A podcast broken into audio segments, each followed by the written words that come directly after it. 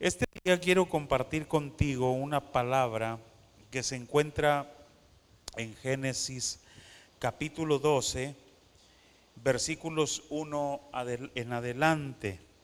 Dice, pero Jehová había dicho a Abraham, vete de tu tierra y de tu parentela y de la casa de tu padre a la tierra que te mostraré, y haré de ti una nación grande y te bendeciré y engrandeceré tu nombre y serás bendición. Bendeciré a los que te bendijeren y a los que te maldijeren maldeciré. Y serán benditas en ti todas las familias de la tierra. Y se fue Abraham como Jehová le dijo, y Lot fue con él, y era Abraham de setenta y cinco años cuando salió de Harán Tomó pues Abraham a Sarai su mujer y a Lot su hermano, y a Lot hijo de su hermano, y todos sus bienes que habían ganado, y las personas que habían adquirido en Harán, y salieron para ir a la tierra de Canaán, y a la tierra de Canaán llegaron. Señor, te doy gracias por esta palabra que debo de compartir con tu pueblo en este día. Deseo, Señor, que esta palabra venga a traer revelación a sus vidas de parte tuya, que venga a traer iluminación, Señor, a sus corazones, a sus entendimientos, y que descubran cada vez más y más tu plan para sus vidas, les sea clarificado en sus corazones, Señor. En el nombre glorioso de Jesús te lo pido. Amén y amén. Una de las cosas que, que me llama mucho la atención y que creo que debería, bueno, debo de decirlo, por, no me había dado yo cuenta de ello. Yo daba por sentado posiblemente igual que tú, que cuando Abraham salió de, de Harán para ir a la tierra de Canaán, Abraham sabía, sabía que él iba a tener, o, de sus lomos, iba a, a, tener una descendencia grande como las estrellas del mar, como las, como las estrellas del cielo y como la arena del mar en multitud, perdón. Eh, pero él, él, y daba por hecho de que él sabía de que esa descendencia iba a venir a través, pues, de Sara o Saraí en ese entonces, su mujer. Pero no son así las cosas. Cuando, cuando Abraham sale de Harán para ir al llamado de Dios hacia la tierra de Canaán, Abraham tiene un llamado de Dios muy general, muy general ah, y, y no tiene detalles de los planes de Dios para su vida no tiene detalles de los planes de Dios eh, que Dios tenía para cumplir aquella palabra que Dios le había dado de hacer de él una nación grande y que a través de aquella nación serían benditas todas las naciones de la tierra. Él, él no tenía los detalles de aquello. Pero pero bueno, dice el escritor de los Hebreos que Abraham salió por la fe sin saber a dónde iba, es decir, sin tener detalles específicos de aquello, iba en pos de un llamamiento divino, iba confiado en una palabra que se le había dado, pero como ya lo dije antes, una palabra muy general, muy general, no, no específica en muchos aspectos. Ah, así la mayoría de nosotros como hijos de Dios, al ser llamados por el Señor, salimos, salimos en algún sentido dejando nuestra tierra, nuestra parentela, y como decía el escritor Juan Bunyan, dejando la ciudad de la destrucción para ir a la ciudad celestial, para empezar el peregrinaje nosotros también con un llamado de Dios y con una palabra dada por Dios para nuestras vidas, pero igual esa palabra es muy, pero muy general. La mayoría, la gran mayoría de las veces es una palabra muy general y que creo que en los propósitos divinos esa palabra es muy general porque conlleva la intencionalidad divina de que en determinadas alturas del camino usted y yo hagamos pausas, hagamos pausas de búsqueda de su presencia, hagamos pausas para consultarle, hagamos pausas para eh, buscar su presencia, para buscar su dirección. Una de las cosas que vemos en el patriarca Abraham es que normalmente donde él llegaba, los puntos a donde él llegaba, él siempre se le veía construyendo un altar. Y un altar es un punto de encuentro. Entonces eso quiere decir que el patriarca Abraham construía un altar porque él tenía la necesidad de estar en una comunión constante con Dios.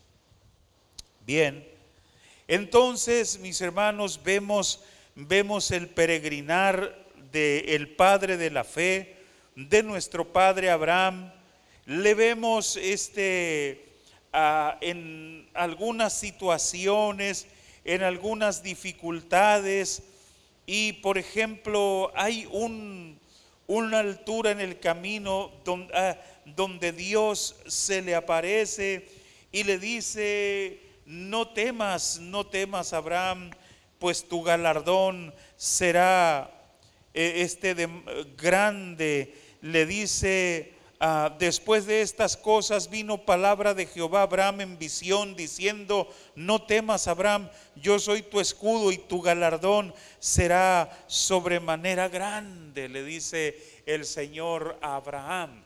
Pero en el versículo 2 le dice, y respondiendo Abraham, Señor Jehová, ¿qué me darás siendo que ando sin hijo?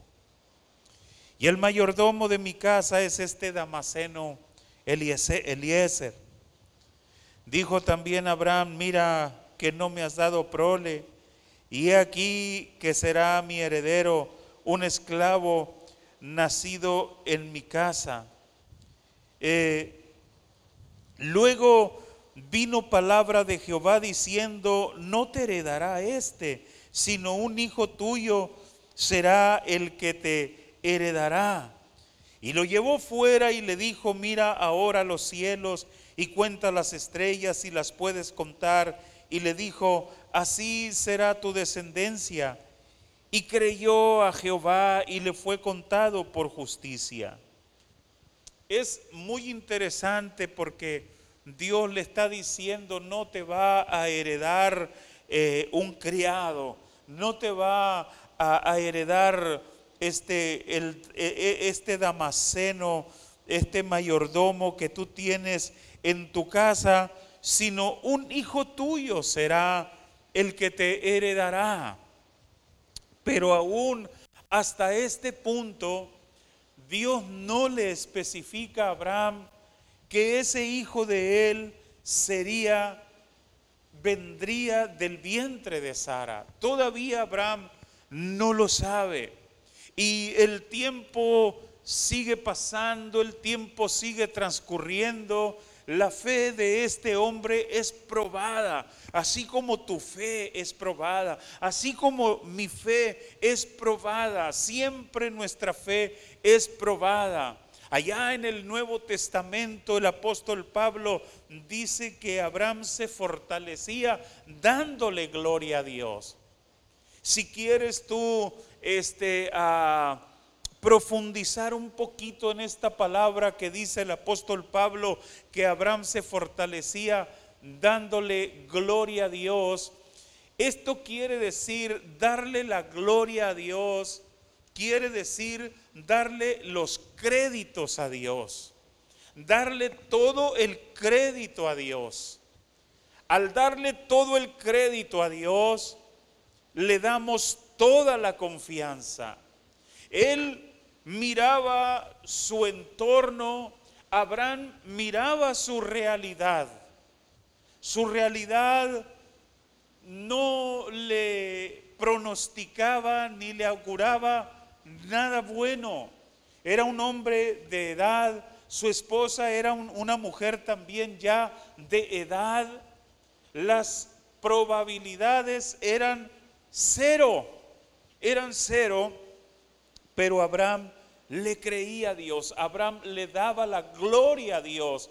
Nosotros debemos de darle el crédito a Dios. Dios es poderoso para hacer aquello que te prometió. Dios es poderoso para cumplir la palabra que tú recibiste. Es poderoso para cumplir la palabra que te puso en movimiento hacia tu tierra de Canaán. Es la, eh, Dios es poderoso para cumplir la palabra que te movió a salir de la ciudad de, de la destrucción, como lo dice Juan Bunyan en el progreso del peregrino, para marchar hacia la tierra, hacia la tierra, hacia la ciudad celestial, perdón. Dios es poderoso, es poderoso. Y decía que, que de una manera intencionada divinamente, Dios no nos da lujo de detalles muchas veces acerca de sus planes. Dios no nos da lujo de detalles a veces acerca de la palabra, de la promesa que Él nos da, porque la intencionalidad de Dios es que, usted y yo le busquemos, que usted y yo regularmente, constantemente, estemos haciéndole ajustes a nuestra carta de navegación delante de la presencia de Dios, dependiendo de la guianza del Espíritu Santo.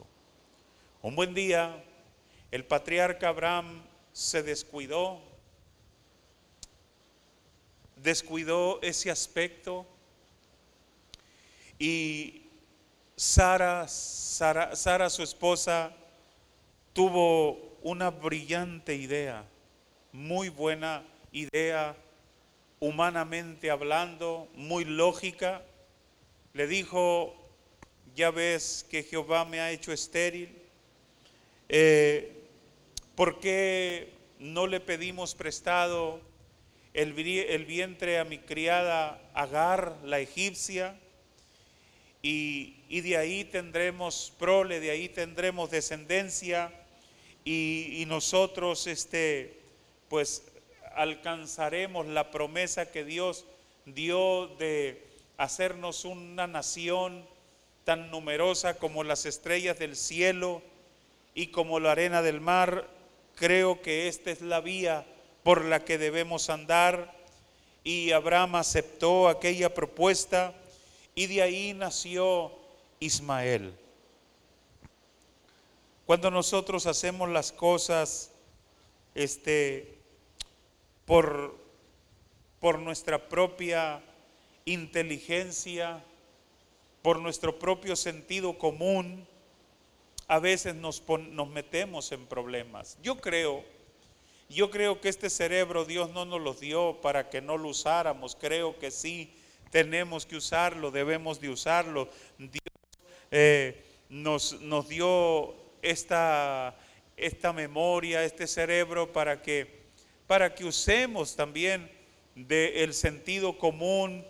Pero hay un punto muy importante cuando recibimos una palabra de parte de Dios, cuando Dios nos dice algo, eh, antes que hacer aquello que nos indica nuestra propia prudencia, antes de hacer aquello que nos indica nuestro propio sentido común, es bueno, es sano.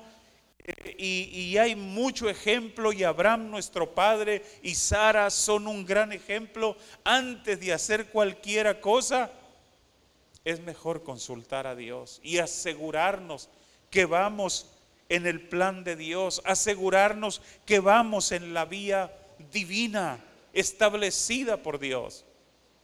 El consejo es, fíate de Jehová y no te apoyes en tu propia prudencia. Primero asegúrate que tu pensamiento, que tu idea y que tu lógica están en una completa armonía con el plan perfecto de Dios. Llegado el momento y ya con el muchacho grande de unos 13 años, Abraham lo tiene que despedir porque milagrosamente llegó Isaac, llegó el hijo de la promesa. Y ahí es cuando Dios le dice que en Isaac, en Isaac le va a ser llamada descendencia. Es en Isaac no es en Ismael. De Ismael también voy a ser una gran nación. Doce príncipes van a salir de él. De Ismael voy a ser un hombre grande también de renombre, pero la descendencia, la promesa, el pacto en el que yo entré contigo cuando te llamé para que vinieras a la tierra de Canaán, lo voy a cumplir a través de Isaac. Y ahí fue algo algo bastante duro por no buscar revelación de Dios. Y este es el punto más importante de lo que quiero compartir contigo esta mañana. El buscar revelación de Dios. Pareciera que esto que te estoy diciendo hoy, en pleno tercer milenio, en el 2020, como que no como que no tiene sentido para el hombre moderno, para el cristiano moderno, buscar revelación de Dios. Pero las escrituras siguen siendo las mismas, no cambian. El cielo y la tierra pasarán, pero mis palabras no pasarán. Te dice el Señor esta mañana, clama a mí Puedes oír esto, puedes oírlo, pero no de mi boca, no la, de la boca del pastor, sino del Espíritu Santo. Clama a mí y yo te responderé. Dios se compromete a responderte.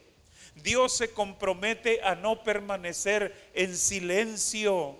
Dios se compromete a comunicar contigo de alguna manera que a ti no te quepa la menor duda de que Dios te respondió y te dio claridad en aquello en lo que tú estás pidiendo dirección. Clama a mí y yo te responderé y te enseñaré cosas grandes y ocultas que tú no sabes. Siempre he platicado este testimonio que llevo conmigo en mi, en mi bagaje de un día cuando, cuando falleció la esposa de un misionero que teníamos adoptado nosotros, apoyándonos en, un lugar, en un ejido. Eh, él, e, ella había muerto en Hermosillo, me habló para comunicarme, pero en realidad la intención era ayúdame, ayúdeme económicamente porque yo no tengo cómo pagar el, servicio funerario ni los traslados para sepultar a mi esposa. Yo tampoco tenía dinero y, y, y, lo más fácil era ir casa por casa con los miembros de la iglesia para pedir una ayuda y a ver qué lográbamos. Pero me recuerdo que me senté ahí en la banqueta de la iglesia orándole a Dios y diciéndole, ¿qué hago ahora? ¿Qué hago ahora? Y escuché la voz audible del Señor que me dijo, levántate y vete hacia la casa de los señores Díaz. Los señores Díaz viven a una cuadra de aquí del templo. Inmediatamente me levanté y me fui caminando hacia la casa de los señores Díaz y cuando llegué a la puerta, al zaguán de entrada de sus casas, en ese momento iba llegando un carro y en él venía el profesor Abraham, así se llama, compadre de mi hermano, eh, eh, eh, de mi hermano Carlos de sangre, y me dijo, ¿qué estás haciendo aquí? Y le dije lo que había sucedido. Fíjate lo que pasó así, así. Le conté. Él, él, no es creyente o, al menos no, no cristiano o evangélico. No sé cómo decirlo. Pero me dijo, ¿tienes teléfono en casa? Le dije, sí, y nos vinimos y él hizo unas llamadas al entonces gobernador del estado de Sonora en Hermosillo. Eh, y el mismo gobernador acompañado de, de otras personas trajeron al misionero arreglando todos sus problemas y lo pusieron aquí y todo, todo, todo se cubrió. Cuando Dios mueve su mano, los recursos son abundantes. Si yo lo hubiera hecho con mi capacidad, yo no sé si hubiera alcanzado a pagar este no sé hasta dónde hubiéramos cubierto, pero creo que nada, pero cuando Dios se mueve, se cubre todo, se cubre todo. Clama a mí, yo te responderé y te enseñaré cosas grandes y ocultas. Luego, allá en el Nuevo Testamento, en Efesios, el apóstol Pablo en el capítulo 1 de los Efesios, él dice que ora ora por los efesios para que Dios les dé espíritu de sabiduría y de revelación en el conocimiento de Él. Podemos conocer a Dios de forma muy especial, de forma muy gloriosa podemos acercarnos a Dios, podemos recibir dirección de Dios, podemos recibir iluminación de Dios, podemos recibir guianza de Dios. Si tan solo le buscamos, dice Efesios, dice la carta a los Efesios en el capítulo 1,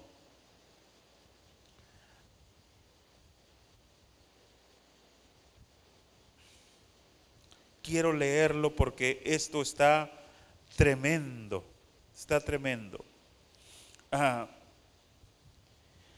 por esta causa también yo, versículo 15, capítulo 1 de los Efesios, habiendo oído de vuestra fe en el Señor Jesús y de vuestro amor para con todos los santos, no ceso de dar gracias por vosotros, haciendo memoria de vosotros en mis oraciones para que el Dios de nuestro Señor Jesucristo, el Padre de Gloria, os dé espíritu de sabiduría y de revelación en el conocimiento de Él.